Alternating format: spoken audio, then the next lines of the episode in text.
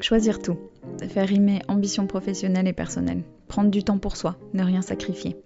Bienvenue dans Les Équilibristes, le podcast qui invente de nouvelles façons d'intégrer toutes les facettes de la vie le plus sereinement possible pour œuvrer à l'égalité femmes-hommes dans les entreprises, les organisations et la société plus largement. Pour traiter ces sujets millefeuilles, à la fois intimes, familiaux, sociaux, économiques, vous entendrez ici des conversations avec des mamans, des papas, des couples, des experts qui choisissent tout et nous livrent ce que ça signifie pour eux et comment ils avancent. L'ambition de ce podcast, vous rassurer, vous faire réfléchir, rire et prendre du recul. Et surtout, vous mettre en action pour construire la recette qui vous convient.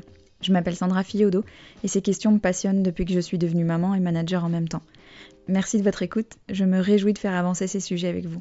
Bonjour les équilibristes Dans l'épisode d'aujourd'hui, on va parler d'argent. Et dire que parler d'argent en France c'est tabou, c'est un peu enfoncer des portes ouvertes. On le sait, on le répète. Mais comme je lis et écoute beaucoup de choses venant des États-Unis, pays où j'ai grandi, je suis toujours frappée de voir le décalage qu'il peut y avoir entre la manière dont les sujets autour de l'argent sont traités là-bas et ici. Et sans hiérarchiser les approches, j'avais envie de parler d'argent dans le podcast. J'ai découvert le travail d'Imen Maharzi il y a plus d'un an et je me suis dit que j'aimerais l'entendre sur le podcast, parce que derrière les questions qu'on peut se poser sur son équilibre de vie, se pose forcément celle aussi de l'argent. Alors dans cet épisode, c'est Imen Maharzi que vous allez entendre. Imen, c'est la fondatrice de Own Your Cash, une plateforme éducative qui forme une nouvelle génération de business angels, femmes et hommes. Alors un business angel, derrière le jargon, c'est tout simplement quelqu'un qui investit à titre individuel au capital d'une entreprise au tout début de son activité et qui met aussi à disposition ses compétences, son expérience, euh, son réseau ou du temps pour accompagner l'entreprise. L'objectif de Own Your Cash, c'est de fluidifier l'accès au capital de projets qui sont aujourd'hui mal financés parce que sous-estimés.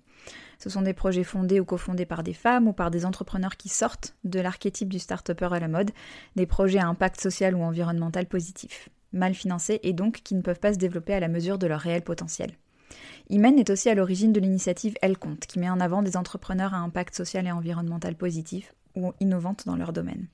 Avec Imen, on a parlé de son parcours, de ce qui l'a mené à s'intéresser au sujet de l'argent et de la finance, et surtout des raisons pour lesquelles on a tout intérêt à s'intéresser de manière proactive à ce qu'on fait de son argent, qu'on en ait peu ou un peu plus. Derrière les questions de gestion d'argent, il y a surtout des questions de liberté de choix, d'indépendance et de préparation de son avenir. On a aussi cherché à dédramatiser la notion d'investissement, qui n'est pas réservée à une élite fortunée et bien aguerrie en finance. Bref, j'ai beaucoup appris en discutant avec Imen, et j'espère que cet échange vous donnera envie d'en apprendre encore plus. Bonne écoute Bonjour Imen. Bonjour Sandra. Merci beaucoup d'être là, d'être mon invité dans les équilibristes. Avec grand plaisir. Imen, tu as beaucoup de casquettes et, euh, et, je préfère te laisser te présenter toi. Euh, ce, sera, ce sera plus précis. Donc j'ai 43 mhm. ans. Euh, ça fait une vingtaine d'années que je travaille, alors au sens hyper large, dans le domaine de la finance et en proximité avec le monde de l'entrepreneuriat j'ai commencé par hasard dans la finance. Je me demandais si j'allais pas faire du marketing ou des RH. Hein, donc concrètement, ah ça ou ça, bon, je, franchement, je savais pas du tout. Et, et j'ai choisi de commencer dans un cabinet d'audit parce que complètement par hasard, parce que j'ai littéralement j'ai vu de la lumière et je suis entrée un jour sur le campus de mon école. J'allais à mon cours de sport en sortant de la bibliothèque euh, et, c'était la seule salle qui était encore allumée alors que normalement il n'y avait plus de cours à cette heure-là. Et il y avait une présentation d'une entreprise euh, qui était euh, Arthur Andersen à l'époque, qui est, un, donc un, qui est un, des grands mmh. cabinets d'audit. Et, et, donc moi je suis hyper curieuse comme fille, donc je suis allée voir en allant vers mon cours de sport bien entendu. Et là je, je, je je jante la tête et je regarde le monsieur qui était en train de faire la présentation et littéralement il irradiait. Donc, je n'ai pas compris un traître mot de ce qu'il racontait pendant les 2-3 minutes où j'ai tendu la tête, tendu l'oreille. En revanche, clairement, il irradiait. Et donc, je suis restée là. Je suis pas allée à mon cours de sport. je n'ai rien compris sur la suite de la, présentation. Il jargonnait à mort. Enfin, c'était terrible. En revanche, euh, j'ai compris que je voulais travailler avec lui. Et je l'ai senti très, très, très, très fort. Et donc, je suis allée le voir à la fin et je lui ai dit, OK, j'ai rien compris, mais je voudrais travailler avec vous. Comment ça marche? Et donc, il s'est regardé. il m'a regardé, il a dit se dire, elle est folle celle-là. c'était sincère, c'était vraiment, euh, c'était très très clair que j'avais envie de travailler avec lui. Et, euh, et, c'est comme ça que j'ai déposé ma candidature pour faire un stage, puis euh, j'ai été embauchée dans ce cabinet d'audit. Et donc, mais à ce moment-là, sincèrement, je m'interrogeais à aller faire du marketing. Donc, comme quoi, les histoires de vie, c'est beaucoup comme ça. Et, et c'est pas pour faire des longueurs, c'est vraiment pour illustrer la façon dont, dont j'ai fait, fait mes choix professionnels qui sont beaucoup, beaucoup autour de rencontres et pas de plan prédéterminé. Quoi. Je, je n'aurais jamais imaginé devenir investisseur spécialement, ce que je suis devenue en 2006. je n'aurais jamais spécialement imaginé entreprendre un jour ce que j'ai fait en 2013 en commençant à investir dans des startups et des TPE à impact social et environnemental positif. Je ne me serais jamais imaginé être mentor d'entrepreneur, sauf que sur le campus de l'école où j'étais, il y a une association qui aidait des jeunes euh, dans une ville à côté, dans une maison de quartier, à monter leur projet pour euh, créer leur boîte, quoi, pour créer leur job. Donc, c'était mmh l'entrepreneuriat de, nécessité, quoi, de subsistance. Et, euh, et, moi, il se trouve que mon père, entre 15 et 19 ans, j'avais travaillé avec lui soir, soirée, week-end, pas mal, régulièrement, pendant les vacances, etc., pour l'aider dans sa, la société qu'il avait créée. Et, mmh et honnêtement, c'était pré-internet. Euh, quand j'avais donc de 15 à 19 ans, c'était Internet arrivait à peine hein, sur les campus et tout ça, et pas du tout euh, chez mmh. monsieur et madame tout le monde encore. Et trouver la bonne information, euh, c'était extrêmement difficile pour ces questions d'entrepreneuriat. De, je me souviens que mon père avait mis trois mois pour avoir ses statuts déposés à la préfecture. Donc vraiment, c'était des choses qui... on se rend plus compte aujourd'hui de la chance qu'on a, vraiment. Notamment pour tout ce qui est statut d'auto-entrepreneur de, la mmh fluidité, la fluidité des démarches. c'est incroyable, incroyable. Bref, et donc, euh, et donc c'est comme mmh. ça que je suis devenue mentor parce que j'ai commencé à partager des choses en me disant tiens, je vais être utile à ces gens-là parce que moi, euh, j'ai appris plein de trucs avec mon père et que les autres assos ne me convenaient pas plus que ça. Voilà. Et euh, ouais, c'est vrai que les barrières à l'entrée sont tellement faibles aujourd'hui sur tout un tas de choses. Moi, je l'ai vécu euh, même à titre personnel au niveau du podcast. Euh, il suffit, entre guillemets, d'y mettre beaucoup de temps et, de, l'envie d'apprendre, mais tu peux faire tout un tas de choses que, qu'il y a même dix ans, c'était beaucoup plus compliqué. Avec le risque néanmoins, et ça fait un lien avec euh, Cash, hein, avec euh, le, la, plateforme que j'ai créée il y a deux ans et demi, mmh avec une nuance néanmoins qui est que c'est très facile de commencer des activités de service. C'est vrai. Il y, a, il y, a, de moins en moins de barrières à l'entrée pour ça. En mmh. revanche, euh, dès lors que tu veux ouvrir une boutique, par exemple, ou que tu veux euh, euh, créer quelque chose avec des produits, donc que tu vas fabriquer, là, l'histoire, elle n'est pas du tout la même. Et là, il y a des barrières à l'entrée qui ne sont pas uniquement juridiques ou administratives, mais qui sont aussi financières. Oui, bien sûr. Et alors là, tu as parlé un petit peu de ton père. Ça m'intéresse que tu nous expliques dans quel environnement tu as grandi, parce que tu, tu travailles aujourd'hui beaucoup autour de la question de l'argent. Oui. Euh, et ça m'intéresse de, comprendre ton parcours, dans quel environnement tu as grandi et de quoi tu rêvais quand tu étais enfant? C'était quoi euh, Elle était comment Imen, petite? Euh, Alors, je ne rêvais pas de grand-chose, à vrai dire. Mmh. j'étais pas, j'étais pas quelqu'un qui se projetait dans des grands plans jusqu'à assez, assez tard, enfin il y a vraiment encore quelques années, je, me décrivais comme, comme une, petite feuille qui flottait sur une rivière, quoi, hein, et qui, qui, flottait, et puis bon, bah, c'était bien, et juste je coulais pas, je mmh flottais. Et, je ne sais pas à quoi c'est dû, et je, on va pas faire de la psychologie de comptoir, mais en tout cas, dans quel milieu j'ai grandi, donc je suis algérienne et française. Je suis venue en France avec mes parents et mon frère quand j'avais 4 ans. Mmh euh, et donc j'ai fait toute ma scolarité euh, ici, en, proche banlieue parisienne, et euh, à côté du, 12e arrondissement, à Charenton.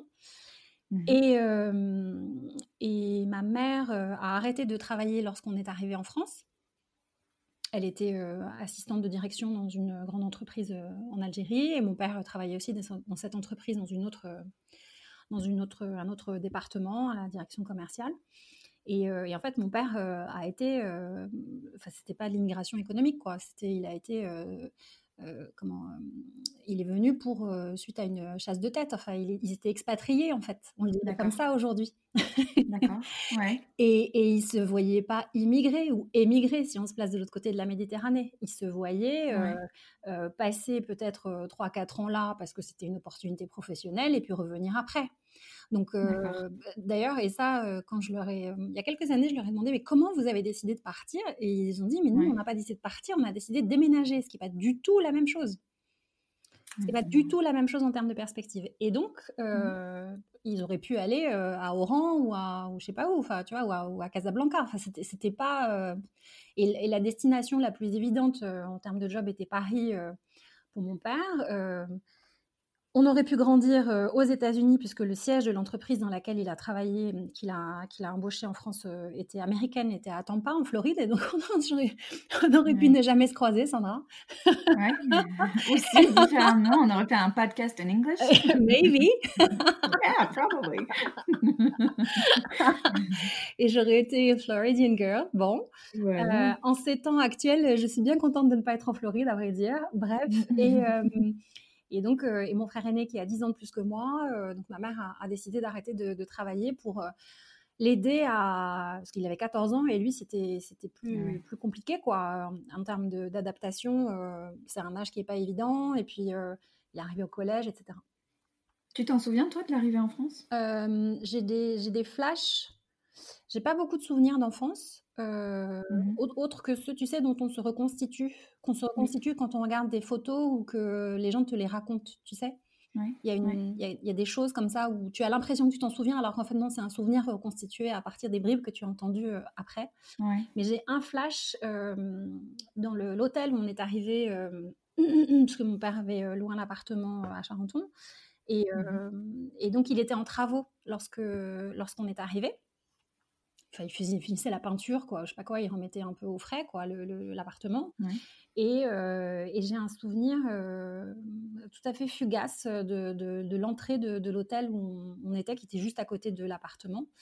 Et une odeur assez caractéristique. Euh, donc, on était en 1981 qui était une odeur de rade, quoi, une odeur de, friture, d'un de, truc un peu bizarre, alors que c'était un hôtel tout à fait correct, mais il se trouve que je pense qu'ils avaient fait, euh, je sais pas quoi, à manger aux gens, et bref, ça sentait euh, l'huile rance. Et cette odeur euh, ne m'a jamais quittée. il se trouve que dans ma vie professionnelle, j'ai beaucoup voyagé en province, à l'étranger, et régulièrement, je retombe sur cette odeur qui est très caractéristique et qui me, qui me dérange profondément. C'est ah pas du tout anodin comme odeur pour moi. Euh, voilà. Et puis sinon, écoute. Euh, donc euh, voilà. Et mon père a travaillé et, voyagé beaucoup.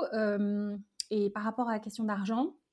précisément parce qu'il voyageait beaucoup, donc moi, bah, je je sais pas, je faisais mon petit bonhomme de chemin à l'école, visiblement, je ne posais pas trop de, de problèmes particuliers. sauf que, apparemment, j'allais toujours trop vite sur tout. Et mmh donc, je faisais des erreurs d'inattention. Et donc, comme j'aimais beaucoup compter et que je faisais des erreurs d'inattention, mes parents m'ont acheté des, je me souviens à 6 ans, m'ont acheté des petits cahiers de vacances, mais que je faisais pendant l'année. Et donc, mmh j'alignais des pages et des pages et des pages de, de calcul qui m'amusaient beaucoup, visiblement. Et si j'avais une page complète, donc je m'auto-corrigeais. Et si j'avais une page complète qui était entièrement euh, sans erreur, j'avais droit à quelques centimes de francs à l'époque. Alors, tu vois, c'était quand même pas la richesse. Hein. là là. Bon, bref, il n'empêche que j'ai enchaîné euh, beaucoup de pages. Et donc, quand mon père revenait de voyage, parce qu'il partait des deux mois et trois mois, et puis il n'y avait pas de téléphone portable à l'époque. Hein, euh, tu vois, c'était pas. Mm. On ne voyait pas souvent. Lorsqu'il revenait de voyage, bah, il regardait tous, tous mes petits cahiers et tout, c'était super. Et donc, mmh euh, au fur et à mesure des années, donc j'ai économisé entre ça, l'argent que tu reçois des petites fêtes, euh, tu vois, ton petit Noël, les anniversaires, etc. Et donc, mmh euh, vers 8 ans, je crois, j'ai eu mon premier billet de 500 francs. Waouh Exactement. Ce qui n'était pas du tout. tu vois, ma famille est de la classe moyenne. bon, 500 francs, c'était de l'argent. C'était, c'était pas rien, quoi. Hein. On ne me donnait pas 500 francs d'argent de poche. Et mmh donc, j'étais hyper fière de moi avec mon Pascal. Et mmh donc, lorsque j'ai obtenu mon premier billet de 500 francs à force d'économie, et puis je l'ai échangé, etc., je suis allée, je me souviens, à la Samaritaine, qui aujourd'hui est fermée, qui est là où est, pour les Parisiens et les Parisiennes, c'est c'est là où est aujourd'hui le Décathlon Place de la Madeleine. C'était là-bas mmh qu'était ce grand magasin qui est assez, mmh qui était assez prestigieux. Et donc, je me souviens, mes parents m'ont emmené là-bas et j'ai acheté, je me suis acheté une poupée avec euh, une poupée Tini, avec une baignoire, avec son truc, son nécessaire de tout. Enfin, bon, bref. Et mmh. quand on est passé à la caisse, la caissière euh, s'est tournée vers mes parents pour payer. Et je me souviens avoir dit non, non, c'est moi qui paye. Mmh. Et ça, et je me souviens de cette sensation-là. Non, non, c'est moi. ouais. Excuse-moi, c'est moi là en fait. les mini pouces en rose, non, non, c'est elle qui va payer. Voilà, donc j'étais hyper fière. Et sinon, autre légende familiale, c'est que, et pour le coup, ça je m'en souviens, c'est que à 5-6 ans, j'adorais jouer au Monopoly avec des adultes et je tenais la banque. je tenais la banque parce que c'était le seul moyen pour moi, petite fille, de m'assurer que les autres n'allaient pas tricher. J'avais vite compris que tous mes cousins, mes cousines, l'été, quand on allait en Algérie, tu vois, avec les, mmh. adultes qui étaient là, euh, j'étais la toute petite dernière. Et euh, mais j'ai compris que c'était le seul moyen de ne pas me faire avoir. Et donc, euh, j'ai tenu la banque. Voilà.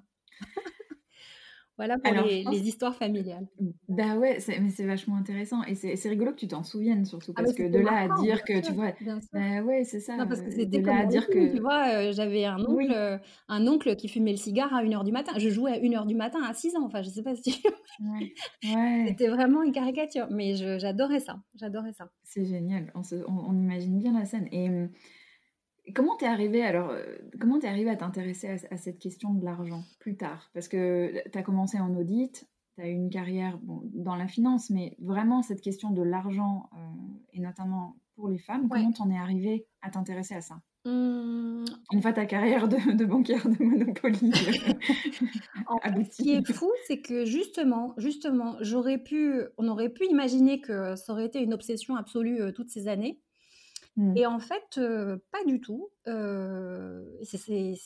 je, j'étais dans le, cliché de la jeune femme cadre supérieur qui ne compte absolument pas ni son budget ni rien du tout. Enfin, je, considérais que l'argent pour moi était la liberté, et je le considère toujours d'ailleurs. Hein. Je ne mmh considérais pas avoir besoin d'être protégée, ni de me sentir en j'étais, je me sentais fondamentalement en sécurité. J'étais assez perplexe par rapport à certains de mes amis ou collègues qui, à 23, 24 ans, se précipitaient pour acheter un, bien immobilier. avec l'argument qui était ah j'ai besoin de, me sentir avoir un toit sur ma tête. Moi, je considérais que au pire du pire, le toit sur ma tête, c'était chez mes parents, tu vois? Et donc, mmh je, me sentais pas, je, je, me sentais pas pas en sécurité. Et donc, mmh euh, mais en revanche, cette liberté que me donnait l'argent, ça, c'est un truc que j'ai cultivé euh, toujours. Et donc, les conversations qu'on avait régulièrement avec euh, mes amis et mes amis, eux, lorsqu'ils renégociaient leur salaire ou lorsque c'était le moment des promotions, etc., ou des, négociations de primes et tout, j'étais souvent celle qui disait Mais pourquoi tu ne demandes pas plus? Ou mmh Mais attends, mais tu as, touché combien? Et, Et non, mais c'est une plaisanterie. Mais est-ce que tu, tu, te rends compte que, en fait, regarde à ton taux horaire, j'avais plusieurs amis qui étaient avocats et avocates. Est-ce que tu te rends compte à son taux horaire? Et donc, je refaisais les calculs avec elle. Et puis, en disant, mais attends, mais regarde, tu leur apportes ça. Mais c'est une blague. Mmh. Et, donc, je, je, le, je, le, faisais, si, tu veux, assez. enfin, comme on peut le faire entre amis, c'est-à-dire comme ça, sans plus, quoi. Euh, mais euh, j'avais pas de stratégie d'investissement particulière, j'avais pas de tout ça. Euh, j'aurais pu devenir investisseur dans des startups à 23 ans et je pense que j'aurais été richissime aujourd'hui. Je ne l'ai pas fait mmh. justement parce que je trouvais que ça me concernait pas. C'est ça qui est dingue hein, quand on regarde 20 ans plus tard. Je, je considère que c'était du jeu, que c'était que ce truc. bref. Et, en fait, c'est venu très progressivement. la première, le premier moment où j'ai vraiment commencé à me préoccuper de cette question de l'argent, c'est au moment où j'ai voulu lancer ma première boîte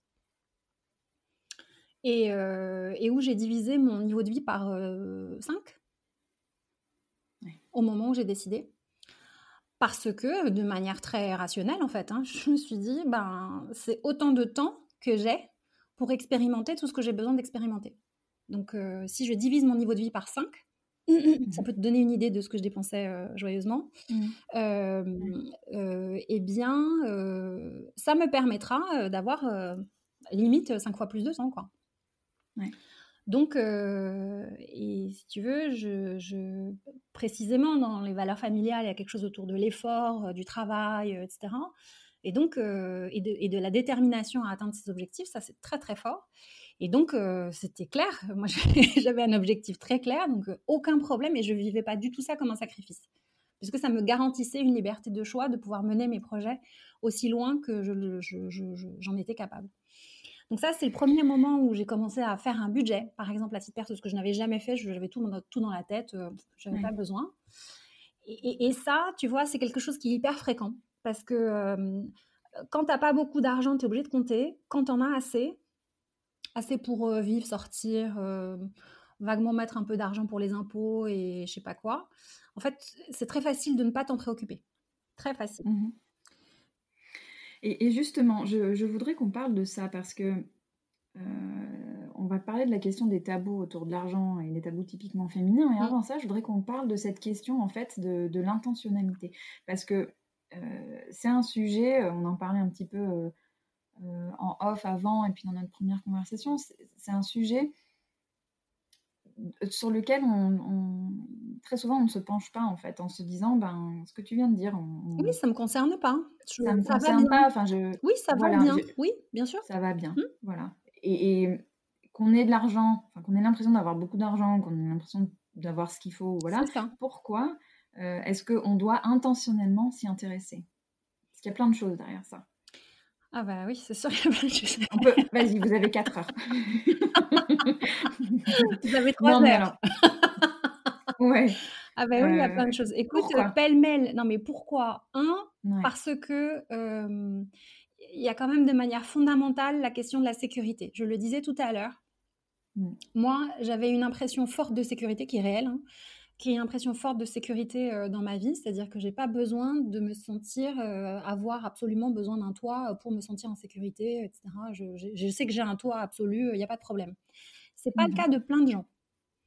Et donc, euh, vouloir mener à bien un projet immobilier, quel qu'il soit, hein, c'est pas un truc anodin et c'est pas pour faire comme les amis. Et donc, parfois, on peut se retrouver dans une situation où parce que on va vouloir absolument rechercher de la sécurité, par exemple en achetant un bien immobilier, bah, on va pas se rendre compte parce qu'on n'aura pas fait suffisamment les comptes, ou alors parce qu'on n'aura pas assez analysé toutes les possibilités, ou alors parce qu'on n'aura pas finalement mis sur la table le fait qu'en vrai, de vrai, de vrai, on voulait juste un truc à soi, mais on voulait pas forcément le plus beau, et que par la pression sociale, par tout un tas de, dynamiques qui peuvent parfois nous emmener euh, ailleurs que là où on aurait voulu aller euh, si on avait juste choisi tout seul, et eh ben, tu peux te retrouver à être dans des situations de surendettement très compliquées euh, tu peux aussi te retrouver aussi à devoir euh, sacrifier euh, des ambitions personnelles, des ambitions en termes de, reconversion professionnelle, ou te dire ah ben non moi je peux pas me permettre de quitter mon job parce qu'en fait il faut que je paye mon loyer. J'ai plusieurs camarades de promo, tu vois, qui à, à, 35 ans donc après une grosse dizaine d'années d'expérience professionnelle, me disait, euh, et puis me je sais pas, visiblement on se confie assez facilement à moi, donc euh, en one-on-one, tu vois, de manière intime, me disait, mais tu sais, moi je, je, je, peux pas quitter mon job, je déteste là où je suis, je me sens hyper malheureux, c'était souvent des hommes d'ailleurs, je me sens hyper malheureux, mais euh, tu comprends, on a la maison à payer, et moi je peux pas me permettre de ne pas avoir la maison pour, pour moi et pour mes enfants. J'écoute, mais je sais pas, tes enfants, ils ont, ils ont besoin que tu sois heureux toi. Ils ont, ils ont fiche de la maison. Mais non, et donc, c'est le frein que j'entends le plus euh, parce que tu vois, cette période, elle, euh, elle, elle attise les volontés de. Ça va être un peu cliché ce que je veux dire, mais tu sais, de retrouver du sens et de se poser les vraies questions de qu'est-ce que j'ai envie de faire de ma vie, qu'est-ce que j'ai envie de faire de ma carrière. Et le, premier frein que j'entends, c'est ça, c'est euh, cette peur financière. Oui, je ne peux pas me le permettre. Je peux pas me le permettre. Je ne peux pas me le permettre. Alors que, en vrai, un bien immobilier, ça se vend. en vrai, mmh. ça peut se louer. Hein, ça peut, tu vois, tu peux décider d'aller vivre ailleurs et le mettre en location. Il y a plein de possibilités pour autant que tu passes la barrière de ça n'est pas possible. Mmh. Donc ça, c'est le, je pense, c'est l'une des premières questions, c'est euh, les premières raisons, c'est euh, sécurité. La deuxième, c'est aussi avoir la liberté de faire ses choix. Euh, si tu n'as pas mmh. mis de l'argent de côté et que tu n'as, tu l'as pas investi, pas juste mis dans un, sous un matelas virtuel, hein, enfin, c'est-à-dire ton compte courant ou vaguement ton livret A mais qui rapporte rien du tout, et depuis des années, si tu n'as pas mis d'argent ou tu l'as effectivement placé avec un, taux d'intérêt conséquent, bah, ton fameux projet de reconversion professionnelle au bout de 10 ans d'activité professionnelle ou 15 ans ou 20 ans, bah, ce fameux projet de reconversion, tu vas devoir dépendre bah, peut-être de l'aval de ton employeur actuel pour qu'il te cofinance une partie de la formation. Donc finalement, mmh. tu dépends du bon vouloir de quelqu'un d'autre qui peut-être ne comprendra pas pourquoi est-ce qu'il faudrait qu'il mette une partie de son budget formation pour te faire plaisir à toi. Peut-être que tu vas devoir convaincre ton conjoint ou ta famille de t'aider. ou d'accepter mmh. de, sacrifier un certain nombre de choses d'un point de vue financier, alors que si toi, tu avais eu ton argent à toi, pas juste mis sous le, matelas, tu vois, et donc qui augmente gentiment de, tout ton effort d'épargne, mais qui augmente aussi des intérêts sur les intérêts. Hein. Cette mmh chose-là, c'est quelque chose qui est mais massivement méconnu des femmes, bien sûr, mais aussi des hommes, hein, parce qu'en France, le niveau de, de, compréhension de tout un tas de, mécanismes assez basiques en, finance est, très, est très faible pour tout un tas de, raisons, malheureusement, et aussi parce qu'on ne les apprend pas à l'école. Mais même passé, arrivé à l'âge adulte, en fait, on n'en parle pas et on se sent un peu bête de dire qu'on ne comprend pas, mmh qu'on ne connaît pas. Oui. Tu vois, c'est un peu difficile, quoi, de dire ah bah moi, je, ah bah mince, je ne savais pas. que du coup, bah, tu te retrouves à, être empêché dans tes velléités. Et donc, tu vois, mmh pour rebondir, Sandra, par rapport à ce que tu disais au début sur finalement les barrières à l'entrée sont faibles, mmh. je vois plein de femmes se lancer dans des projets entrepreneuriaux avec des tout petits moyens, non pas parce que ça leur convient, mais parce que c'est tout ce qu'elles peuvent se permettre de mettre sur la table en termes de moyens pour leur projet. Mmh Et ça, bah, ça crée des petits projets Mmh. avec des petits effets, avec des petits impacts, notamment les, celles qui, parmi elles, sont plutôt des entrepreneurs à impact social environnemental positif. Mmh ça crée beaucoup d'engagement, elles essaient de compenser comme elles peuvent, tu vois, avec le cœur, hein, le courage et l'énergie et tout. Mais il y a des choses que l'argent ne peut pas remplacer, enfin, que, que l'énergie ne peut pas remplacer, notamment tu vois, tu peux pas payer les gens juste à l'énergie, il faut aussi les payer en vrai. Et donc, euh, tu te retrouves à, bricoler, à faire des choses un peu limites, à demander aux gens des coups de main, des trocs, des bref. Et, ça, c'est un, énorme problème. Troisième grosse raison, quand même, hein, pour pourquoi se préoccuper de, et pourquoi s'intéresser et commencer à regarder son argent, quand même, c'est que euh, la durée de vie euh, augmente. Hein, et en particulier, les femmes, euh, globalement, vivent, je crois que c'était 5 ou 6 ans de plus que les hommes en moyenne. Entre les carrières hachées, parce que tu as décidé de, t'arrêter lorsque tu as eu un, premier petit ou un deuxième petit, qu'à un moment c'était difficile parce qu'il y, y, en a eu un, bah, comme ma mère par exemple, tu vois, qui s'est arrêtée, mais qui a repris après le, travail. Mais du coup, elle a eu une carrière qui a été hachée, clairement. Il y a eu tout un tas d'opportunités qu'elle n'a pas pu saisir parce que bah, elle s'était arrêtée pendant 10 ou 15 ans, je sais plus. Bref, mmh toutes ces choses-là font que, à la fin, à supposer même que tu n'es pas divorcé, hein, là je, prends un cas où on est encore en couple, bah, la carrière, une carrière hachée avec des contributions faibles, des, des cotisations sociales faibles, font que tu te retrouves à avoir un niveau de cotisation au moment de la retraite, un niveau d'indemnité au moment de la retraite qui est très faible. Et donc, avec des chutes massives en termes de niveau de vie.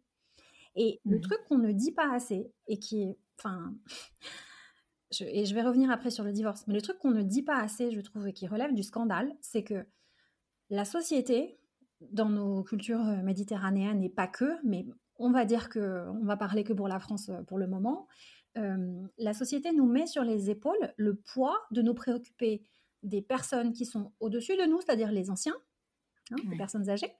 Oui euh, je ne sais plus la stat, c'est 70 ou 80% des aidants familiaux sont des aidants Mmh.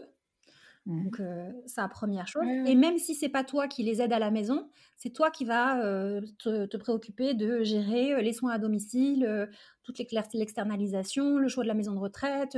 c'est toi qui t'en occupes, en fait, toi en tant que femme. Mmh Et c'est nous aussi qui avons le poids symbolique de nous occuper de la génération d'en dessous, les enfants. Mais mmh avec les, études qui s'allongent, avec les périodes de chômage des jeunes, avec la pandémie qu'on est en train de vivre, en fait, les personnes, je ne sais pas quel âge tu as Sandra, mais les personnes qui ont mon âge, donc 43, et jusqu'à disons une trentaine d'années, donc cette, cette tranche d'âge-là si tu veux, on va avoir au bas mot deux générations au-dessus de nous à prendre en charge, mmh. et une, voire deux en dessous. Mmh. Donc en fait, et on va pas le faire qu'avec le cœur. Mmh. Et prendre en charge, c'est vraiment littéralement euh, héberger parfois, parce qu'il va y avoir des moments où euh, bah, euh, ton fils ou ta fille, il y a un moment où ils vont avoir un accident professionnel, ils vont avoir un burn-out, ils vont divorcer, ça va être compliqué, ou quelqu'un sera victime de violence. Aujourd'hui, c'est la journée dédiée à la, lutte contre les, les, violences faites aux femmes, donc j'en parle, mais bref, il y a tout un tas de raisons pour lesquelles, en fait, même si tu te retrouves à vivre seul au bout d'un certain moment, bah, peut-être que tu vas te retrouver à héberger, même temporairement, tes, descendants pendant un temps, ou tes neveux, ou tes nièces, etc. Et ça, bah, ça suppose que, alors même qu'on va devoir, et que la, la collectivité, la société attend ça de nous, de l'autre côté, toute la prise en charge financière de, tout ce, travail-là, en fait, il est transparent. Et donc, se préoccuper de son argent, c'est aussi préparer euh, les investissements pour que demain et après-demain, tu ne te retrouves pas le bec dans l'eau en matière de retraite, bien sûr pour toi, mais aussi pour pas te retrouver dans des choix cornéliens à se dire est-ce que euh, comment je fais pour aider ma famille, euh, tu vois? Et, ça, et ça, c'est c'est pour le coup, c'est hyper tabou parce que euh, dès lors que tu parles de retraite, euh, retraite égale mort, égale euh, décrépitude, égale. Enfin bref, c'est très compliqué. on n'a pas envie d'y penser. Et on n'a pas, envie d'y penser. Or, plus tu commences à y penser tôt et à investir tôt, moins ce sera pénible. Et alors, tu sais, Imen, c'est rigolo parce que tu dis, tu parles de son argent, tu vas penser à son argent. Et je me souviens de cette conversation qu'on a eue la première fois qu'on s'est parlé sur cette notion de son argent. Parce que moi, j'ai eu plein de. Enfin, c'est super intéressant quand on discute avec des, amis de voir comment l'argent est géré euh, au sein du couple. Mmh. Euh, est-ce qu'il y a un compte? Est-ce qu'il y a euh, chacun son compte perso et un compte commun? C'est un vrai sujet, ça aussi. Ah, mais c'est clairement un vrai sujet. Et tu vois, pour le coup, mon histoire familiale, elle est complètement atypique. Parce que, je te disais, je, mes parents, enfin, je suis née en Algérie et mes parents sont nés et ont grandi là-bas donc pré-indépendance, hein, pré-62. Mon père avait fait un lycée agricole, donc il était technicien agricole au début. Et puis, donc, il faisait de la prospection commerciale pour une, boîte, bref, pour les, qui, faisait de la formation pour les agriculteurs post-indépendance. Et au bout de quelques années, je ne sais plus, 5-6 ans, donc mon frère est, mon frère est né entre-temps, et au bout de 5-6 ans, il a eu une réunion un jour avec un de ses responsables et puis des collègues. Et puis, je sais pas, il, il, s'est rendu compte que pour la énième fois, en fait, on, ne lui donnait pas voix au chapitre, alors que Bidule, qui était avec lui et qui n'était pas terrible, en fait, il était ingénieur et lui, l'ingénieur, on l'écoutait. Et mon père, qui n'était pas ingénieur, mais qui avait une connaissance terrain hyper fine, ben, en fait, on l'écoutait pas. Et donc, tac, tac, badaboum, il est allé voir CRH, il leur a dit, OK, moi, je vais reprendre mes études, j'ai droit à une bourse, etc. Et donc, euh, avant d'aller voir CRH, il a passé un coup de fil à ma mère et euh, il, lui, a dit Ok, j'ai envie de faire ça, euh, est-ce que tu assumes? Et en fait, elle a travaillé pour eux deux pendant cinq ans. À une époque où en France, donc ce qui est fou, c'est que tu vois, en Algérie, ce qui est dingue, hein, en Algérie, il y avait des comptes bancaires qui étaient ouverts pour les femmes avant la France. C'est un truc de malade. Et donc, quand ma qui a récemment eu une espèce d'anniversaire pour ces, questions de compte en banque ouverts en France au, nom des femmes, ma mmh mère mais, mais tombée des nues en disant Ah bon? Mais, mais moi j'ai toujours eu ça. mais, mais d'ailleurs, quand elle a commencé à travailler, son entreprise lui, lui imposait d'ouvrir un compte à son nom. C'est-à-dire que ce n'était pas question qu'elle mette l'argent ah chez euh, son père, elle n'était pas mariée encore à l'époque, chez son père ou chez son futur mari. C'était pas possible. C'était interdit par, par la loi. Donc, euh, donc bref, et, et, donc, mmh. à une époque où euh, le patriarcat était quand même, bon, bref, globalement le, la norme dans beaucoup de pays encore, euh, en Algérie, bien sûr, et évidemment en France, et ben, ma mère a, subvenu aux besoins du ménage pendant cinq ans. Ce qui, quand tu regardes la dynamique du couple, est complètement invraisemblable. Et donc, euh, si tu veux, moi j'ai grandi dans une famille comme ça, où globalement c'est ma mère qui compte. Euh, mmh. Un peu comme ça, tu vois, un peu à la one again, elle a tout dans la tête, mais en fait elle se, se trompe jamais. Alors qu'elle dit tout le temps qu'elle est nulle en chiffres, mais en fait elle est hyper bonne. Et mon père, globalement, il a besoin d'argent, il va voir ma mère, il dit Ok, j'ai besoin d'argent. Puis elle lui donne son... En fait, elle lui donne son argent de poche. Ce qui est, ce qui est complètement fou hein, quand on y pense.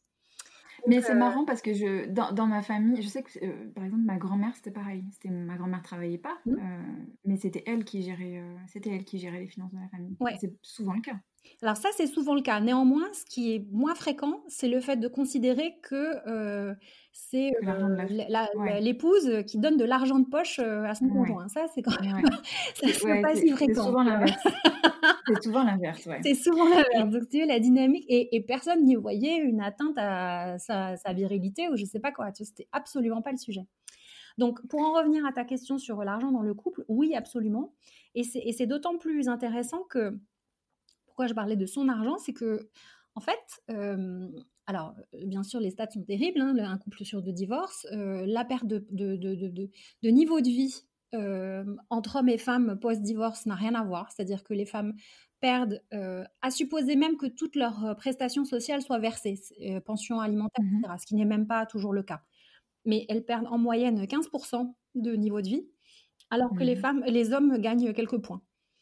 Donc, en fait, le fait d'avoir pris l'habitude de gérer son compte à soi et de, mettre et d'avoir la contribution des revenus ou des, dépenses du couple dans un conjoint, c'est une habitude qui, qui paraît effectivement un peu égoïste ou un peu bizarre ou sur le thème bah, attends je vais pas commencer à penser à mon divorce alors que je viens de me marier. Oui ok c'est mmh. vrai. Mais pour autant ça permet aussi d'assainir certaines discussions et d'anticiper aussi des gros problèmes, notamment, tu sais, sur les questions de, compensation. Ah ben, mmh. moi je vais payer la cantine et puis monsieur va payer le, le, remboursement du prêt pour le, la mmh maison, par exemple. Mmh Mais c'est pas grave parce que comme j'ai payé la cantine et puis j'ai payé les vacances et puis j'ai payé je sais pas quoi, en fait finalement ça se compense donc on est bon. Oui, ok, mais le jour où il y a un problème, et il y a un problème, ça peut être ton conjoint euh, je sais pas, vous étiez paxé et puis euh, le truc était mal fait et au final c'est sa famille qui va venir et, donc euh, il a un problème de santé, il décède, supposons. Qu'il n'y a pas que le divorce, hein, il y a aussi le veuvage quand même, c'est pas anodin. Pardon d'être un peu glauque, mais, mais c'est la, la, réalité malheureusement. Mm. et encore plus en cette période tellement, tellement difficile. Bah, sa famille peut venir te réclamer à toi euh, des droits sur le bien immobilier et il faudra que tu prouves que tu as contribué et au final, tu n'as pas pu contribuer puisqu'en fait, non, tu l'as jamais payé l'emprunt immobilier. C'est jamais toi qui l'as payé, même si l'appartement est à votre nom à tous les deux. Et donc, euh, ça peut créer des imbroglios très, très compliqués. Très, très compliqués. Et, donc, euh, donc oui, et puis l'argent dans le, dans le couple, euh, tu sais, c'est comme l'éducation euh, pour le premier enfant. Hein, c'est, ça, cristallise des choses qu'on a apprises ou vécues dans nos familles respectives. Et, et donc, parfois, on peut aussi se dire, non, ben, on, va éviter d'en parler, comme ça, ça va pas faire de problème. Ouais. Mais c'est pas la solution. Et alors justement, on va parler on va parler euh, en détail de, l'initiative de ton entreprise Own Your Cash. Mais avant de parler de Own Your Cash, très lié à ce qu'on vient de dire, euh, je voudrais qu'on parle des mots parce que euh, les mots investir, entreprendre, ils, sont, ils, sont, tellement lourds de, préjugés, de clichés. Euh, qu'on peut très souvent se dire mais ça ne me concerne pas. Alors même si l'entrepreneuriat euh, est à la mode depuis quelques années, bah, c'est quand même blindé de clichés. on a tous en tête cette, euh, ce reportage sur les, les startups françaises avec que des hommes en jeans et chemises blanches. Donc on a vraiment des, images ultra clichés dans la tête sur, ce que mmh. ça veut dire entreprendre avec les levées de fonds et tout. Mmh. Est-ce qu'on peut passer un petit peu de temps pour redéfinir ce que veut dire investir? Je t'entendais dans une interview Qu'est-ce que j'ai raconté comme bêtise Qu'est-ce que tu as encore dit écoute, des choses vachement intéressantes. Normalement, tu es assez cohérente, hein, donc euh, vas-y, je ne devrais pas me déjuger. Vas-y. Non, en fait, tu, en fait, tu disais, tu, en fait, j'ai l'impression qu'on se fait une montagne de ce que, de ce qu'est le fait d'investir. Tu vois, euh, moi, quand tu me dis investir, euh, j'imagine des gens très sérieux en costard cravate qui vont me parler avec tout un tas de mots que je comprends pas. D'accord. donc, euh, ça me fait peur. Euh, et, toi, tu dis, euh, en fait, mais rien que de participer à une campagne de crowdfunding, c'est déjà un, geste d'investissement. Est-ce que tu peux dédramatiser cette notion de, ce, mot, investir, investissement? Alors oui, plusieurs choses. Le, investir, alors tu sais, pour ces questions de mots et pour lever bah, justement les, symboles un peu lourds autour des mots les préjugés un peu des mots, c'est pas mal d'aller regarder l'étymologie, euh, tu vois, mmh les usages anciens des mots et tout. Et on y reviendra aussi avec entreprendre, j'ai une, une mmh. sympa. Mais investir, ça n'est ni plus ni moins que placer quelque chose, sachant que le quelque chose n'est pas forcément de l'argent, hein. c'est placer du capital, donc un truc qui a mmh vocation à grandir, placer un actif, d'accord? Quelque chose qui a vocation à grandir, et en attendre des fruits. Mmh c'est ça, investir. Ni plus ni moins. Mettre son argent sur son compte courant et que après un an, deux ans, cinq ans, dix ans, c'est toujours le même montant, ça, c'est pas investir. Mmh investir, mmh c'est par exemple euh, mettre euh, une certaine somme en une fois ou en plusieurs fois avec un, système d'épargne progressive, hein, peu, importe sur le rythme, mais en tout cas, c'est mettre de l'argent sur, par exemple, une assurance vie ou sur un PEA ou mmh dans une, dans une, oui, une jeune entreprise via une campagne de crowdfunding qui a ouvert son capital, ou alors mmh via une campagne de crowdfunding pour tout ce qui est prêt participatif. Tu sais, tu as peut-être, vous avez peut-être mmh entendu parler de ça les uns et les autres, ça, ça commence à se développer. Bon, et en attendre un retour. Le retour n'est pas forcément financier, qu'on s'entende. Pour un certain nombre d'entreprises, et notamment compte tenu de mon tropisme à moi qui est autour des, des boîtes à impact social environnemental positif, Peut-être que le retour que tu vas attendre de certains déplacements que tu auras fait en assurance vie euh, ou bien euh, via euh, ces campagnes de crowdfunding, ça peut être bah, je veux juste récupérer le montant du capital que j'ai mis. Donc, supposons que j'ai mis 100, bah, je veux juste récupérer 100 à la, après 5 ans, supposons. En mmh revanche, avec ces 100, moi, je voudrais que tu puisses accomplir ce que tu m'as promis que tu allais accomplir, à savoir déployer un impact social ou environnemental positif très fort. Mmh Et en fait, je veux que cet argent puisse servir à cela. Et donc, les bénéfices, la chose qui aura les fruits, si tu veux, de ton capital, euh, seront des fruits euh, d'ordre social ou environnemental, par exemple. Mmh Et donc, tu vois, dès lors qu'on dit les choses comme ça, bah, tout de suite, euh, un, on peut se sentir plus concerné. Deux, euh, bah, ça, fait, euh, si tu veux, ça, peut aussi rappeler l'image de la grand-tante ou du, ou, du grand-oncle qui va prêter X, X somme d'argent au petit-neveu ou à la petite-nièce qui est en train de se lancer pour faire je ne sais quoi, et qui mmh va, au bout de quelques années, lui rendre son argent, juste le montant prêté. En revanche, bah, grâce à ça, le petit neveu ou la petite nièce aura monté, euh, je sais pas quoi, un restaurant qui, qui marche super bien, euh, euh, qui fait la fierté de la famille, etc. Donc tu vois, là, le retour, il est certes un peu économique pour le, récipiendaire, mais surtout, surtout, surtout, bah, ça fait grandir la fierté et l'attachement de la famille en son sein. Donc, mmh il y, a plein de façons d'investir. et, donc, j'ai envie de te dire que dès lors que tu es salarié, Mmh et que tu as un, une, comment, un plan d'épargne entreprise qui est ouvert parce qu'on te fait de l'épargne salariale. Il y a plein d'entreprises aujourd'hui qui proposent ça. Bah, en fait, tu es investisseur, même si tu n'es pas au courant. le, il y a une partie de tes primés bonus qui vont en, en épargne salariale. Ce truc-là, ces montants-là, c'est des montants qui sont investis. Alors, dans la série des choses dont je pense qu'il vaut mieux s'en préoccuper plutôt qu'elles prennent la place qu'elles décident elles-mêmes ou que d'autres décident à ta mmh. place, ben, ça fait partie des choses où j'invite les personnes, les femmes notamment, mais pas que, à ne pas se dire oh là là, je m'en rajoute, moi j'ai déjà plein de choses à faire, je vais pas en plus rajouter ça. Bah si, en fait. Bah si. Parce que ça peut avoir de vraies conséquences pour, pour demain et après-demain et en particulier pour demain et après-demain pour soi, mais aussi pour la société dans son ensemble. Euh, mmh je ne sais pas si on en parlera tout à l'heure, mais l'effet le, environnemental de notre argent, de notre épargne, de nos investissements est juste terrible, terrible, terrible quand tu, tu, tu le laisses de, gérer de manière dont tu as l'impression que c'est la manière classique, la manière qu'il faut, la manière professionnelle. Mais en fait, non, c'est une manière qui est malheureusement et je, Oxfam a encore sorti un rapport sur le sujet qui, en termes d'empreinte carbone, est terrible. Alors, si tu veux, moi, je, je, mmh. je, suis épuisée euh, à la place de toutes ces femmes qui font tellement d'efforts à titre personnel chez elles pour, euh, lorsqu'elles ont des enfants, avoir des couches lavables, euh, qui font des efforts pour faire leurs leur produits ménagers elles-mêmes, leurs cosmétiques elles-mêmes.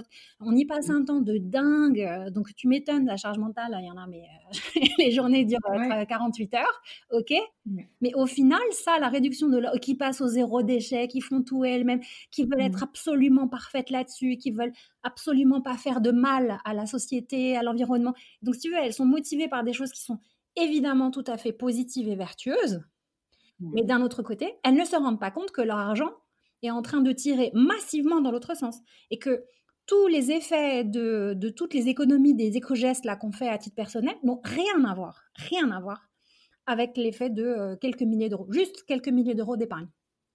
C'est ça qui est dingue, c'est que quelques milliers d'euros d'épargne, c'est euh, l'équivalent de 20% de l'empreinte moyenne carbone euh, d'un Français moyen. Enfin, c'est dingue. Donc oui, commencer à se préoccuper d'argent, c'est commencer à se préoccuper aussi de toutes les conséquences qu'il y a autour.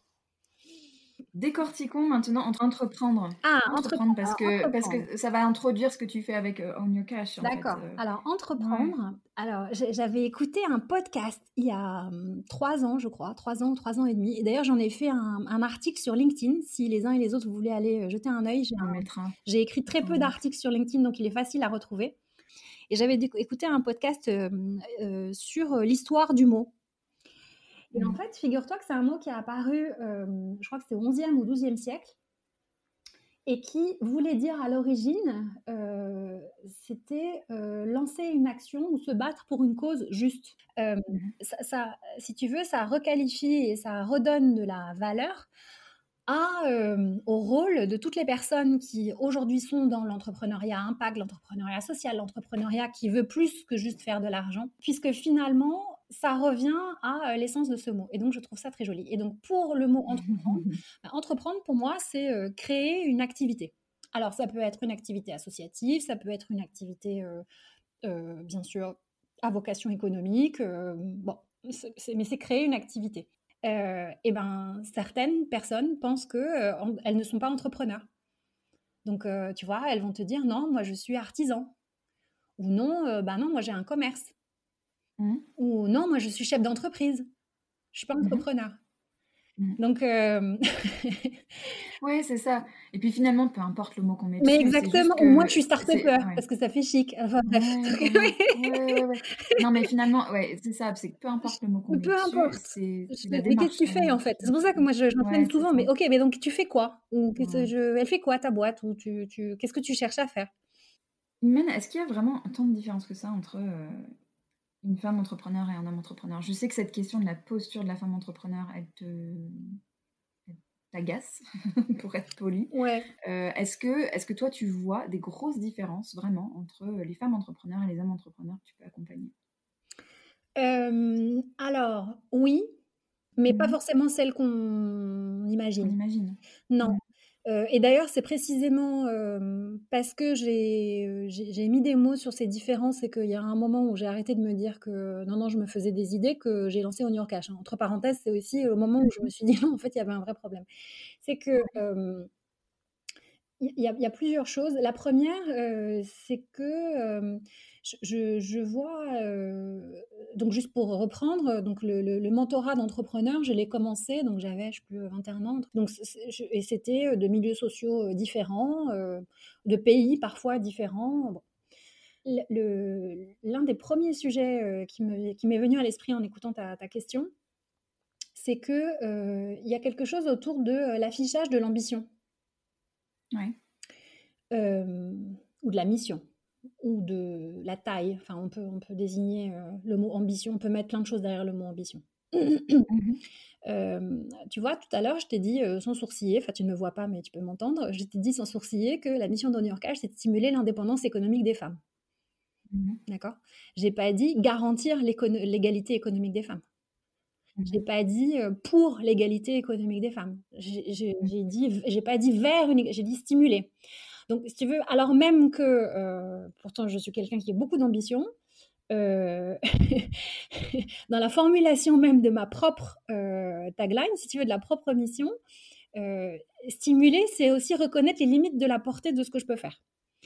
Et cette limite-là, honnêtement, en tout cas pour les entrepreneurs hommes qui sont venus à moi, après je, je ne parle que de ce que j'ai vu, bien entendu, elle n'était pas si, toujours si claire que ça.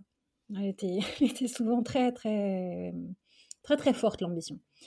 Et, ça peut, et comment est-ce que ça se traduit? Ça se traduit certes par les mots, mais aussi par donc, euh, des mots très grandiloquents du genre oui, c'est une technologie révolutionnaire qui va faire je sais pas quoi, euh, oui, c'est le nouveau Airbnb de je ne sais quoi, le nouveau Uber de je ne sais quoi. Bref. Donc ça, dans les pitchs, c'est quand même, euh, quand même particulier. Et, et puis, ça se traduit aussi dans les chiffres avec des business plans qui montent. il y a une expression quand on regarde en finance qui est en, forme de, de, tu sais, la crosse quand on joue au hockey. Tu vois, la, mmh la, forme de la crosse? Donc ça commence, c'est tout plat, et puis hop, ça remonte. Bah voilà, c'est des business plans en forme de crosse de bâton de hockey, hockey stick business plan. Donc, donc les hockey stick business plan, donc les business plans en forme de, de, de, de crosse de hockey, de bâton de hockey, j'avoue que je, les ai assez rarement vus dans des projets portés par des femmes. Assez rarement vus. Et que au contraire, au contraire, ils étaient plutôt très, très ou trop prudents, avec des progressions globalement et généralement plus lentes. Et ça. Mais plus réaliste? C'est pas parce que c'est plus lent que c'est plus réaliste. D'accord. Parce que en fait, ça se trouve, il n'y a même pas de marché du tout. Donc en fait, c'est pas parce que tu as l'impression que mmh. ça, a l'air fiable qu'en fait, ça l'est plus. En revanche, en revanche, il y a quelque chose autour du fait de s'autoriser à se planter. Du mmh. droit à l'erreur, du droit à l'échec. Et ça d'autant plus que, et donc c'est vraiment lié à cette expression de l'ambition, c'est que globalement, parce que c'est pas évident de se lancer quand on est une femme encore, sachons-le, que c'est pas évident d'aller voir des financeurs pour plein de femmes, qu'elles sont pas forcément reçues de manière égalitaire. Le, taux de rejet en termes d'emprunt bancaire pour les femmes est le double de celui des hommes. bref, donc il y, a plein de stats qui sont un peu déprimantes, on va pas aller là-dessus, mais tout ça pour dire que lorsque tu positionnes des chiffres qui semblent prudents, mais que en plus tu sais que tu n'as pas intérêt à te planter, parce que tu n'auras pas forcément le droit à une deuxième chance, même dans ton entourage familial, où tu vois, il n'y a pas forcément un soutien énorme par rapport aux femmes qui prennent le risque d'eux, parce que visiblement, croire en soi, c'est prendre le risque. Et tu vois bien qu'il y a mmh. une différence entre croire en soi et prendre le risque. Alors que c'est la mmh. même réalité, eh bien, elles se disent, bon, ben, je, vais tout sécuriser. Et je vais faire petit, et puis on verra au fur et à mesure. Et ça, bah, du coup, alors même que lorsque donc toutes ces femmes entrepreneurs me montrent leur business plan ou me parlent de leurs projets et tout, la, plupart d'entre elles régulièrement viennent et disent voilà moi je lève 200 000 euros. C'est toujours pareil, c'est une espèce de chiffre magique. Je lève 200 000 euros. Ah d'accord. Bah, jamais à aucun homme moi je n'ai demandé qu'est-ce que vous feriez si je si j'investissais avec d'autres plus d'argent que ce que vous demandez. Jamais. Et, mmh. de manière traditionnelle, les fonds d'investissement et les business angels réduisent deux fois deux, fois trois, voire pire, les projections qui leur sont montrées. Mmh Mais tu, es bien d'accord que des projections montrées qui sont déjà hyper prudentes, si tu les réduis à fois 2 fois 3, il n'y a plus rien. Il n'y a rien. et donc, moi, les femmes, au fur et à mesure des années, que je mentorais, je disais, OK, c'est super, mais vous me demandez 200 000, mais si, je, si on, investissait un million, vous feriez quoi? Ah, mais non, mmh. je n'ai pas besoin. D'accord, d'accord, OK, pas de problème. Mais si vous, si vous aviez un million, vous feriez quoi? Non, mais ok, si vous aviez un million, vous feriez. Et donc là, tu vois l'expression de l'ambition pleine et entière. Alors ok, si j'avais un million, et là, il y a un chemin qui commence à se construire.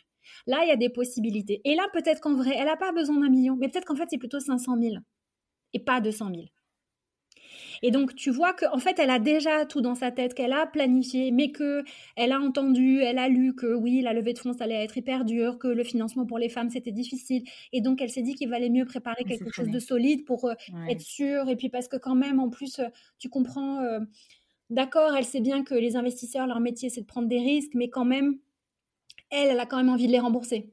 Euh, mais non, pas du tout ce qu'on te demande. Et donc, tu vois, cette question du rapport, euh. c'est l'expression de l'ambition. C'est l'expression de l'ambition. Mmh. Et il y en a. Et de la même manière, les, notamment les personnes qui sont issues de minorités visibles, qui sont issues de quartiers euh, plus défavorisés, qui, ont, qui sont autodidactes, retrouvent, parmi les hommes, hein, retrouvent des schémas, on retrouve des schémas qui sont assez comparables avec ceux des femmes, hein, par rapport à, à, ce que je viens de dire là. Donc ça, c'est la première grande différence sur l'expression de l'ambition et puis après, tu peux basculer du syndrome de l'imposteur en, de l'autre côté, je, je, je, je, bascule dans la pensée magique et puisque je le crois, c'est bon.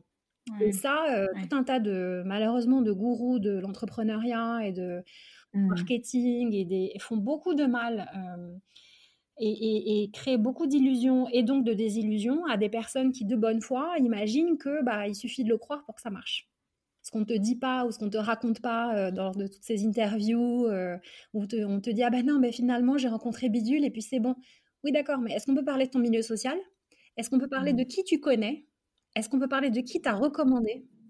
Est-ce qu'on peut parler du fait que peut-être ton mari assurait euh, tout à la maison par ailleurs et que en fait tu t'es jamais préoccupé de savoir si tu allais payer tes factures? Est-ce qu'on peut parler de tout ça? Tu vois? Oui, bien sûr. Et ça, on, le, on le dit peu, en fait. Et, donc, euh, donc ça, c'est le premier gros sujet sur l'ambition. Le deuxième, c'est le rapport à l'argent et au financement. C'est-à-dire le fait de ne pas euh, se dire que euh, vendre son projet, c'est se vendre soi-même. tu vois, l'idée de se vendre pour les femmes est un truc qui est hyper compliqué. parce que c'est lié à vendre son corps. tu vois, encore une fois, hein, dans la Méditerranée ancienne, les seules femmes qui parlaient d'argent, c'était les femmes qui vendaient leur corps. Et donc, mmh on, est lourde de ces imaginaires-là encore. Et puis, mmh les, les, monothéismes nous même si on n'est pas croyante soi-même ou qu'on n'est pas croyant soi-même, il n'empêche qu'on baigne dans une culture qui est largement empreinte, qui emprunte beaucoup aux trois monothéismes. même les philosophes grecs détestaient cordialement l'argent. Enfin bref, donc tout ça fait que tu te retrouves dans une situation où les femmes et l'argent, c'est compliqué. les femmes qui en demandent, elles se vendent, slash elles vendent leur corps, et donc, ah bah non, je vais surtout pas en demander. Et puis, euh, je n'ai qu'à attendre, à faire ce que j'ai à faire, et puis ça tombera tout seul, comme si on était à l'école. Et ça, pour le coup, euh, j'ai rarement vu euh, des hommes être dans cette, cette posture-là. Du coup, c'est quoi ton objectif avec On Your Cash Parle-nous de On Your Cash, de, ce que tu crées avec ça. L'objectif, c'est d'ouvrir, bah, tu vois, la conversation qu'on a là, c'est ce sont, ça fait partie des choses qui qu'on fait via des ateliers en présentiel quand on le faisait encore et puis en ligne maintenant, qui est d'ouvrir une conversation un peu différente autour de l'argent, de l'épargne, de l'investissement, du financement, de, toutes ces choses-là, pour que chacune et chacun, parce que le, projet est ouvert à toutes et tous, hein, et, d'ailleurs les hommes qui participent à ces ateliers sont toujours assez épatés parce que parce qu'ils voient les choses sous des angles différents, tu vois. Donc ça c'est aussi hyper intéressant. Euh, vous n'imaginez pas que tant de femmes se racontent ce genre d'histoire entre elles. Donc c'est intéressant. Donc c'est d'ouvrir une conversation un peu différente, de dédramatiser bien sûr, de démystifier bien sûr, mais aussi de donner des clés euh, pour euh, bah, se saisir de, son avenir économique et puis, euh, et puis se donner les moyens de pouvoir comprendre ce qui se passe et de pouvoir faire ses choix en connaissance de cause. Et donc mon objectif n'est pas du tout de, transformer les, Françaises en, en, tout en financière, hein, pas du tout. Mmh Mais en revanche, euh, tu vois, l'un des premiers programmes euh, tourne autour de. Euh, il y a beaucoup de choses que j'appelle le BABA, pour, pour justement détendre tout le monde et montrer que non, il n'y a, rien de compliqué. C'est que, tu vois, il y, y, a cinq grandes lois de la, finance. et moi, c'est comme ça qu'on m'a appris la finance en, cours à l'école. alors que c'était un prof brillantissime qui aurait pu nous faire des théorèmes, je sais pas quoi, hein, mais pas du tout. Et il nous les a appris avec, il nous a appris ses lois avec des, proverbes, des proverbes qu'on connaît toutes, toutes et tous, du genre le temps c'est de l'argent. Mmh. Ça paraît bête, tu vois, le temps c'est de l'argent comme ça. Tu, me dis, mais non, mais, quel est le rapport? Mais oui, d'accord, le temps c'est de l'argent, mais on dit ça quand on n'a pas envie d'attendre quelqu'un. Mais non, le temps c'est de l'argent en finance, ça veut dire que si tu places une somme d'argent sur un compte et que tu peux plus l'utiliser pendant un certain temps, eh ben on doit te t'indemniser du temps pendant lequel cet argent t'as pas pu en disposer à ta guise. Et donc, euh, la rémunération qui est attendue ou l'effet du temps, c'est quelque chose qui est fondamental. Et de la même manière, euh, une phrase comme euh, les arbres ne montent pas jusqu'au ciel, pareil, hein, une phrase de bon sens euh, absolu. Bah, tu vois, mes histoires de, de, hockey stick business plan de tout à l'heure, les business plans en forme de, de, de cross de hockey, c'est des trucs qui montent jusqu'au ciel. Et donc, des gens qui te proposent des, produits d'épargne ou des produits d'investissement, ou si toi tu es investisseur et que quelqu'un vient te montrer mmh. son super projet et que tu vois que ça augmente indéfiniment de 15% par an jusqu'à la fin des temps, euh, non, mais ça, ça n'existe pas en fait. Et le fait de connaître ces quelques règles de base, qu'en fait on connaît tous et toutes, c'est juste de les associer à une réalité financière derrière, bah, tout de suite, ça te permet du coup de faire le tri entre les arnaques, les choses qui ne correspondent pas à ce qui est important pour toi, et puis euh, les choses où bon, bah, tu as envie de creuser et, donner aussi les clés. Et le jargon, parce que c'est quand même beaucoup de jargon comme tout milieu professionnel en vrai, hein, donner le, jargon aussi pour pouvoir donner la capacité aux personnes qui suivent les programmes ou les webinaires ou les, les, posts sur Instagram ou Twitter ou que sais-je, de pouvoir comprendre les réponses aux questions qu'ils posent et qu'elles posent. Donc ça, c'est la première grande chose. Et puis la deuxième, c'est bah, de former une nouvelle génération de, business angels, des femmes bien sûr, et puis en masse, parce qu'il n'y en a quasiment pas en France, et puis les hommes qui le souhaitent, pour faciliter l'accès au financement mmh de projets qui aujourd'hui sont notoirement sous-financés parce qu'ils sont sous-estimés. Donc, comme je le disais tout à l'heure, des projets fondés ou cofondés par des femmes.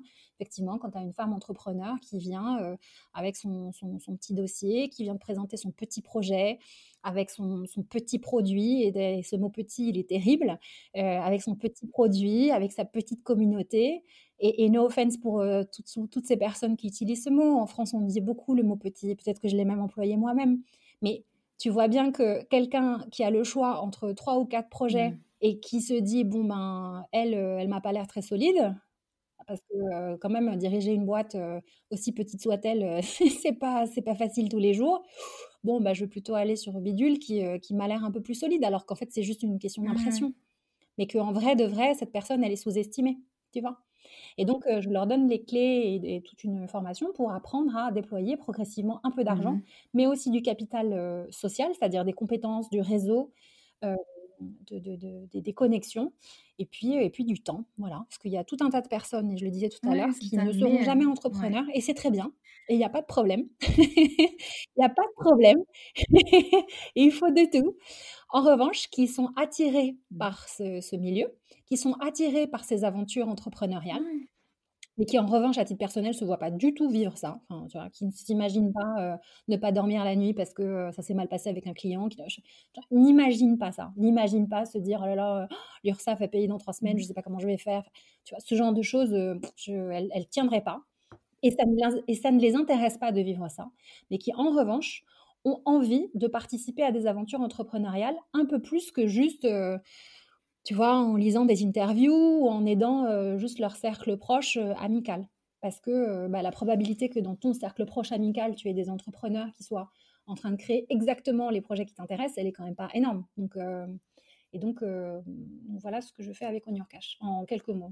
J'aurais beaucoup à dire, mais en quelques mots, tu rigoles. D'accord.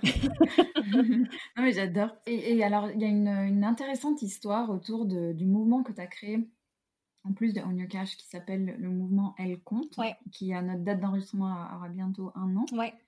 Tu peux nous raconter ça?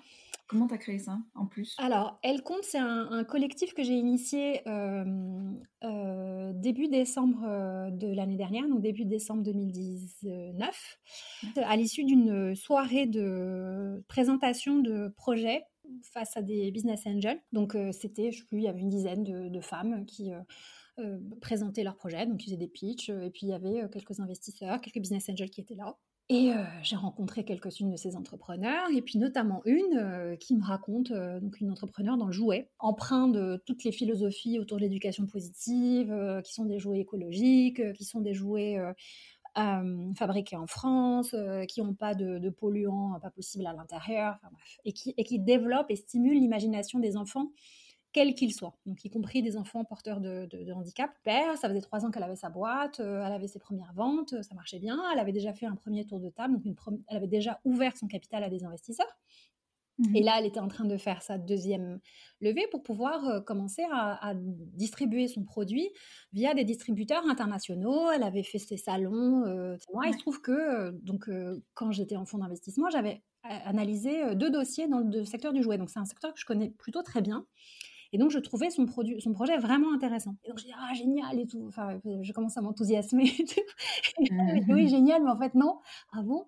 Oui, parce qu'en fait, euh, finalement, on va pas pouvoir produire parce que ma banque euh, n'a pas voulu m'avancer mon crédit. Je sais pas. Donc, euh, plein de difficultés que je ne comprenais pas. Et, et je comprenais pas pourquoi elle avait des retours aussi froids d'un certain nombre d'investisseurs. La soirée se finit. et puis, tu sais, c'était le genre de discussion où quand tu sors d'une soirée comme ça, de conférence ou event ou je ne sais quoi, tu croises toujours quelqu'un que tu connais. Donc là, j'avais croisé une de, justement une personne qui avait participé à un des ateliers gratuits de, formation pour devenir business angel que j'avais fait. Et il me dit alors, qu'est-ce que tu as pensé de la soirée? Quel, quel, projet t'intéresse? J'ai dit euh, globalement ce que j'avais pensé, mais pas de manière spécifique. Et je lui raconte quand même cette histoire de fabricante de jouets. Donc elle s'arrête et elle me dit mais ça doit, doit pas être facile quand même, ça doit être hyper frustrant, non, de, de voir que tout ce que tu fais, tu te démènes pour créer des, pour former de, nouveaux business angels et puis de voir aussi euh, le potentiel dans ces projets et finalement toi de pouvoir rien y faire. En gros, symboliquement, cette dame qui n'a pas réalisé ce qu'elle me disait, tu vois, c'était pas du tout méchant ou quoi. Symboliquement, elle me disait ton truc ne sert à rien. Rien que tu m'as dit penser, j'ai un nouveau le souffle coupé. J'ai dit, mais euh, écoute, euh, oui, bon, euh, ça prend du temps, c'est normal, et puis c'est pour le long terme, mais, mais oui, enfin, je, oui, c'est sûr c'est frustrant, et je te confirme, oui, cette boîte, elle est enlevée de fonds maintenant, et si elle trouve pas de l'argent, ça va être très compliqué pour elle maintenant, et je te confirme, c'est, oui, c'est très frustrant. Voilà comme j'ai mis entre parenthèses euh, pendant un, petit moment mes activités d'investissement, parce que je mets euh, toutes mes ressources dans New York Cash, donc en plus, euh, je ne pouvais même pas, moi, à titre personnel, en tant qu'investisseur, tu vois, comment investir dans la boîte. Je n'avais pas d'argent à investir dans cette, dans cette entreprise-là, puisque mon argent était par ailleurs. Donc, bref, ça n'allait pas. Je tombe malade.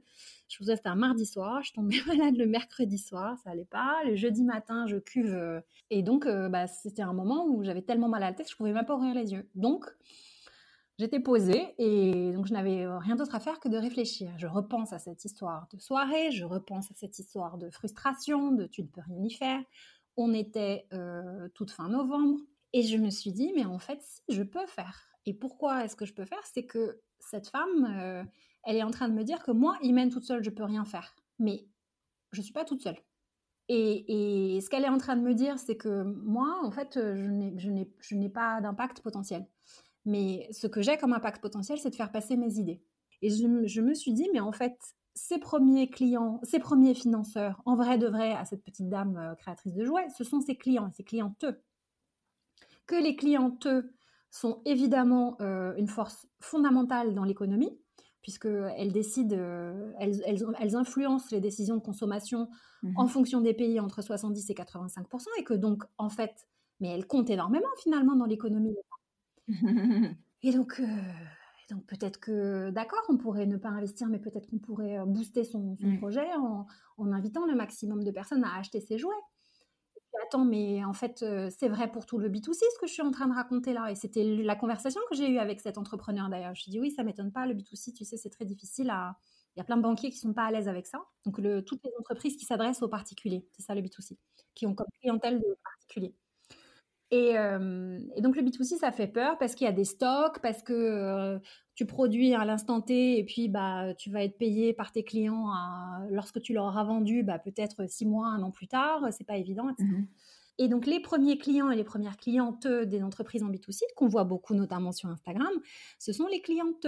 Mmh ce sont elles qui, par les, plateformes de crowdfunding, par les systèmes de prévente, les, les systèmes de, de réservation, de bons cadeaux, ce sont elles qui finalement bah, remplace les financeurs. Et donc, euh, je me suis dit, attends, mais voilà, mais c'est ça. Donc, euh, je, vais monter un collectif. Il se trouve que le mardi matin suivant, euh, début décembre, le 4 ou 5, je sais plus, décembre, j'avais une prise de parole avec Marie-Claire sur, sur le, think tank qu'ils ont avec, sur la thématique de l'égalité homme-femme et justement sur la question de l'argent et du rapport à l'argent des femmes et du financement. Et donc, je me suis dit, OK, bah donc on est jeudi midi, là. Ce truc doit être annoncé mardi matin. J'ai envoyé un mail à euh, une dizaine d'entre parce que j'en ai plein d'entrepreneurs en B2C, des femmes entrepreneurs en B2C qui ont des projets merveilleux, incroyables, qui mhm. font bouger les lignes. J'en ai plein dans mon entourage, donc euh, j'ai envoyé un mail à, je sais plus, une quinzaine d'entre elles euh, en disant, voilà, je vais faire une plateforme, ça va être comme ci, comme ça. C'était lancé mardi.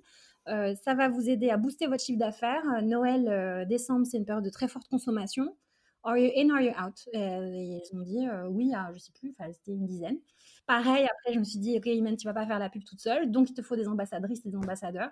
J'ai envoyé un petit mot, j'ai eu 100% de retour positif, une folie. Et donc, midi, j'ai eu l'idée, le soir à 18h le jeudi, on était 35. voilà, donc j'ai fait l'identité visuelle, je l'ai bricolé rapidement, j'ai fait un, un, communiqué de presse. Mmh. Et donc, elle compte, c'est un collectif qui a trois messages fondamentaux. Le premier, c'est que l'argent des femmes, le pouvoir de l'argent des femmes est absolument fondamental pour la bonne marche de l'économie. Et donc, elles comptent, au sens où they matter, elles ont de l'importance, et qu'on se le dise, et que ce pouvoir de leur argent, eh ben, il est souvent méconnu, y compris d'elles-mêmes. Donc ça, c'est le premier message. Le deuxième grand message, c'est que les femmes comptent dans le sens où bah, leurs achats, finalement, sont, euh, je le disais tout à l'heure, elles sont les premières financeurs de tout un tas d'entreprises mmh euh, de, petite taille euh, et aussi de, taille intermédiaire, soit les premières dans l'ordre chronologique, soit en termes de volume d'activité et de volume de financement, et que donc, en fait, c'est elles qui façonnent l'économie et le visage de l'économie, les contours de l'économie, puisque c'est par leurs achats qu'elles permettent de déterminer quelles sont les entreprises qui vont euh, survivre et grandir, et puis quelles sont les entreprises qui vont tomber. Et ça, pareil, tu vois, quand, euh, on se dit, ben, je vais choisir X plutôt que Y, est-ce que tu réalises que toi, plus toi, plus toi, plus toi, plus toi, en fait, vous êtes en train de déterminer le visage de l'économie de demain et d'après-demain? Et en ce sens, tu vois, euh, la période de confinement, le premier confinement avec l'écroulement de la consommation, on a quand même eu une leçon de macroéconomie à grandeur nature, là, à grande échelle.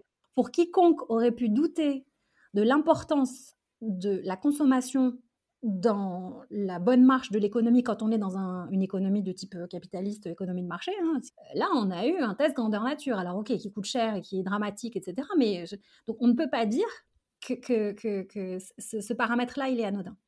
Et le troisième grand message autour de Elle compte, c'est de mettre en lumière des femmes euh, donc, qui ont fondé ou cofondé des entreprises qui sont très innovantes dans leur domaine d'activité ou qui ont un impact social ou environnemental positif de par leur activité et qui comptent dans leur domaine, qui ont des voix diverses. C'est pour ça que je suis très mal à l'aise avec euh, le, mot euh, l'entrepreneur ou l'entrepreneuse. Il n'y a pas une figure d'entrepreneur femme. Il y, en a plein. Euh, il y en a qui sont plus ou moins extravertis, il y en a qui sont plus ou moins engagés. Elle compte, ça sert aussi à montrer la variété et la diversité des voix, parce qu'elles ont des choses intéressantes à dire, que ce ne soient pas toujours les mêmes qui parlent, et des profils de ces femmes. Pour terminer, je, voudrais qu'on parle de, de toi et de... C'est une question que je pose tout le temps à la fin, c'est de savoir de quoi tu es fière. Euh, oh là là Je suis fière de toutes ces entrepreneurs que j'ai, à qui j'ai donné des coups de pouce ou dans lesquels j'ai investi ou que j'ai mentoré au fur et à mesure des années.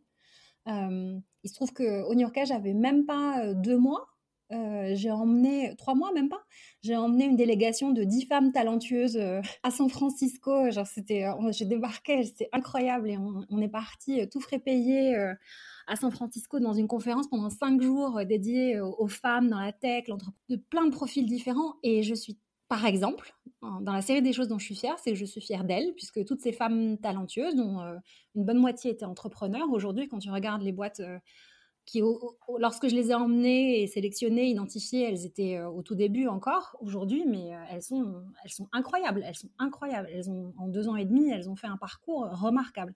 Et ça, ça me, rend euh, très, très fière, bien sûr. Et fière aussi de, de, des petits pas et des, et des petits combats personnels que chacune de mes membres et chacune des personnes qui, qui s'inscrivent dans nos ateliers euh, décide de faire avec euh, toutes ces barrières invisibles, mmh. tu vois. Pour certaines, euh, ben, juste être là, c'est déjà énorme.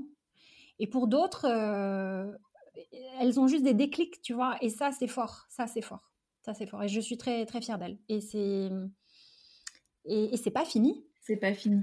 je te remercie, Imen. Merci beaucoup pour ton, pour ton partage, pour, pour cette mission que, que, tu portes avec beaucoup d'enthousiasme qui est la garantie de l'égalité réelle entre hommes et femmes. Je pense que je, je pense qu'on se le répétera jamais assez. C'est que l'égalité économique, c'est ça la garantie de l'égalité réelle en droit mmh. entre hommes et femmes. Et que si on n'a pas les moyens d'exercer ces droits, on peut se raconter ce qu'on veut, on ne sera pas pleinement dans une dimension d'égalité et qu'on ne sera pas pleinement émancipé. Ça fait partie des choses sur lesquelles, c'est pas que je milite, c'est que je les répète et je les martèle encore et encore parce que bah, ça fait pas bien de dire que oui, on n'a pas atteint l'égalité économique. Non, ben, bah, c'est pas grave, je le dis quand même. Merci beaucoup, Imen. Merci à toi. À bientôt. Merci Imen pour cet échange engagé et riche. Vous trouverez plein de ressources sur le site de Own Your Cash dont vous trouverez les références dans les notes de cet épisode. Merci et bienvenue à tous les nouveaux auditeurs et auditrices nous ayant rejoints depuis peu. Vous avez une quarantaine d'épisodes à découvrir et je suis toujours à l'écoute de vos commentaires et suggestions. N'hésitez pas à m'écrire en passant par mon site www.leséquilibristes.com ou en m'écrivant à leséquilibristespodcast en un mot et sans accent Pour continuer à soutenir les équilibristes, il suffit d'en partager un épisode à quelqu'un à qui vous voulez du bien ou d'en parler autour de vous. Vous pouvez aussi mettre 5 étoiles et un commentaire sur Apple Podcast. C'est des gestes qui non seulement me font très plaisir, mais surtout aident d'autres personnes à découvrir le podcast. Mille merci d'avance et rendez-vous dans deux semaines pour un prochain épisode.